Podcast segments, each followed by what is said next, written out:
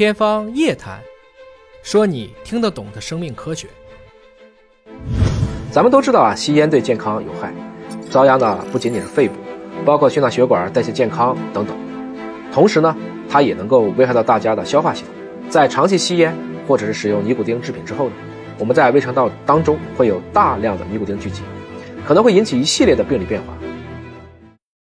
大家好，我是尹烨。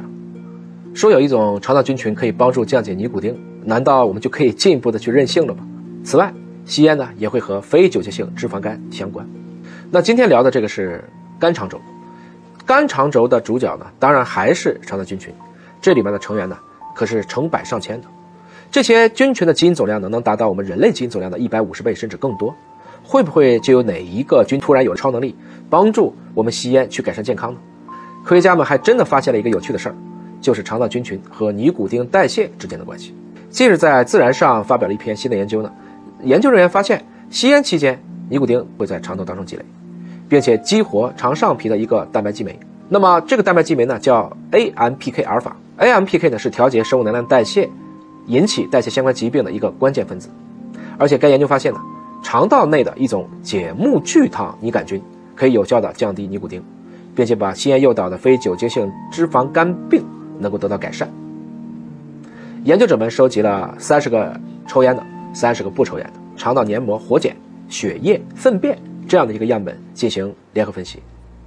结果发现呢，在吸烟者的这个肠道黏膜组织当中呢，果然有更高水平的尼古丁。小鼠实验结果也一样，在烟雾暴露、饮水口服、皮下注射，总之各种各样给尼古丁的方式，对小鼠去用呢，都发现这些尼古丁在它们的肠道当中呈现了较高的水平。但这个里面突然有一个引发了大家的注意，有肠道菌群的小鼠比起无菌的小鼠，肠道当中的尼古丁水平更低，在不同的吸烟者的肠道内，尼古丁的水平也存在着差异，是不是肠道当中有哪一个菌群帮助降低了尼古丁呢？研究人员就把目光投向了这些肠道菌群的分类研究，他们从公共同基因组学数据库进行筛选，主要是看有没有尼古丁分解代谢基因的潜在的菌株。也就是说，我们得先看呢，有潜力的菌是哪些，再通过这个结果进一步的跟不同的人群做比对。他们又分析了三十名吸烟者的粪便样本，最后找到了这个对烟民友好的肠菌，就是解木聚糖拟杆菌。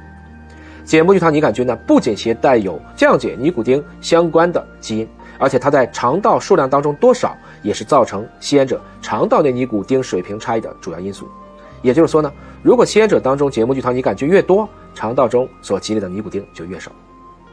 肠道当中的尼古丁累积啊，会加速高胆固醇小鼠的非酒精性脂肪肝的进展，还会激活肠上皮蛋白激酶 MPK 阿尔法有关。所以啊，只要口服给这些小鼠补充解木聚糖拟杆菌，就可以缓解因为尼古丁诱导的非酒精性脂肪肝。尹哥以前也给大家讲过关于这个肝肠轴，也就是说肝脏和肠道它们之间是有胆管相连，还有门静脉和体循环的双向交流。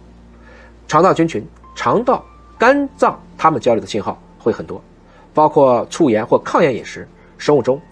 肠道微生物信号，比如说可以诱发慢性炎症的内毒素等等，还有像细菌的代谢物啊、肠黏膜激素啊、胆汁酸信号等等，都可以进行沟通和交流。还有研究也发现呢，肠道菌群的代谢物正是通过肝肠轴来影响非酒精性脂肪肝的进展。研究者们分析了八十三名非酒精性脂肪肝的患者，其中这里面有四十一个人还吸烟，而他们的吸烟程度呢也比较相近。结果显示呢，就从吸烟患者的这些粪便来看，解木聚糖的拟杆菌丰度越高，尼古丁降解产物的水平就越高。结果就是他们非酒精性脂肪肝的严重程度就比较低。反过来讲呢，如果尼古丁积累的多，它非酒精性脂肪肝就更严重。而对于不吸烟的患者来说呢，解木聚糖拟杆菌的丰度和病情之间好像没有明显的相关性。这就说明啊，在肠道当中的解木聚糖拟杆菌呢，能一定程度去缓解吸烟对人体的危害。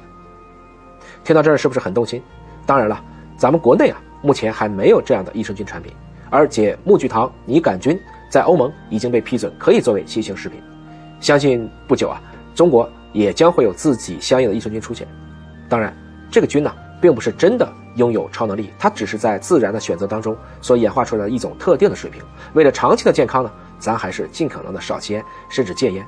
平时可以通过饮食、运动、规律的作息，多善待我们的菌群，也许啊。就会有一些意外的神助攻。